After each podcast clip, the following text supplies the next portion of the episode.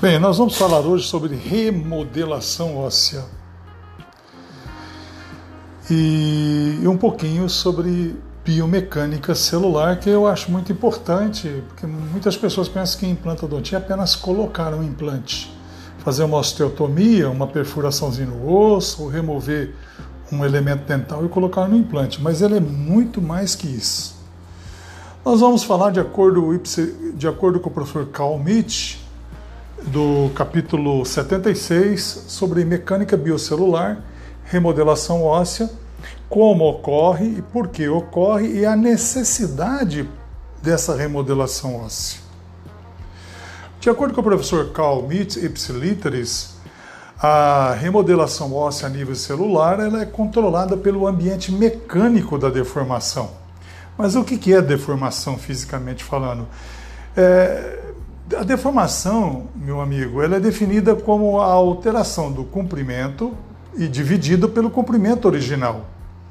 E as, essas unidades de deformação, elas são dadas em percentagem, 10, 20, 30, 50.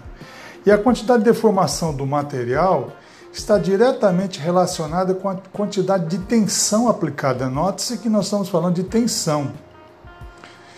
Então, a tensão oclusal aplicada na prótese sobre implantes e componentes, ela pode transmitir tensão na interface osso-implante. Eu diria que pode não, ela promove.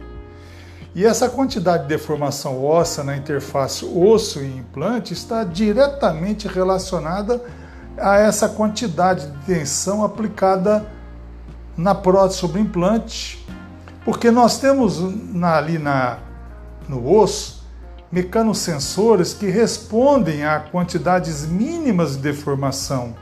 Esses mecânicos, mecanosensores, eles estão ali justamente para levar esses estímulos.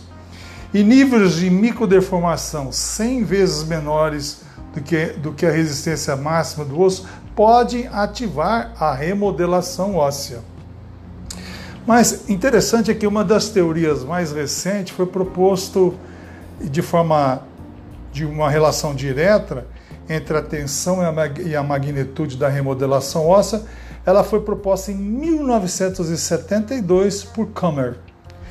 Depois, essa remodelação e essa magnitude de tensão foi proposta por Frost, que descreveu a reação celular no osso a diferentes níveis de microdeformação. Frost observou que o osso ele fratura numa tensão entre 10 a 20 mil unidades de microdeformação, entre 1 a 2%. Entretanto, níveis de 20 a 40% desse valor, 4 mil unidades, essas células ósseas podem produzir citocinas para iniciar a resposta de reabsorção do osso. Aí é o problema.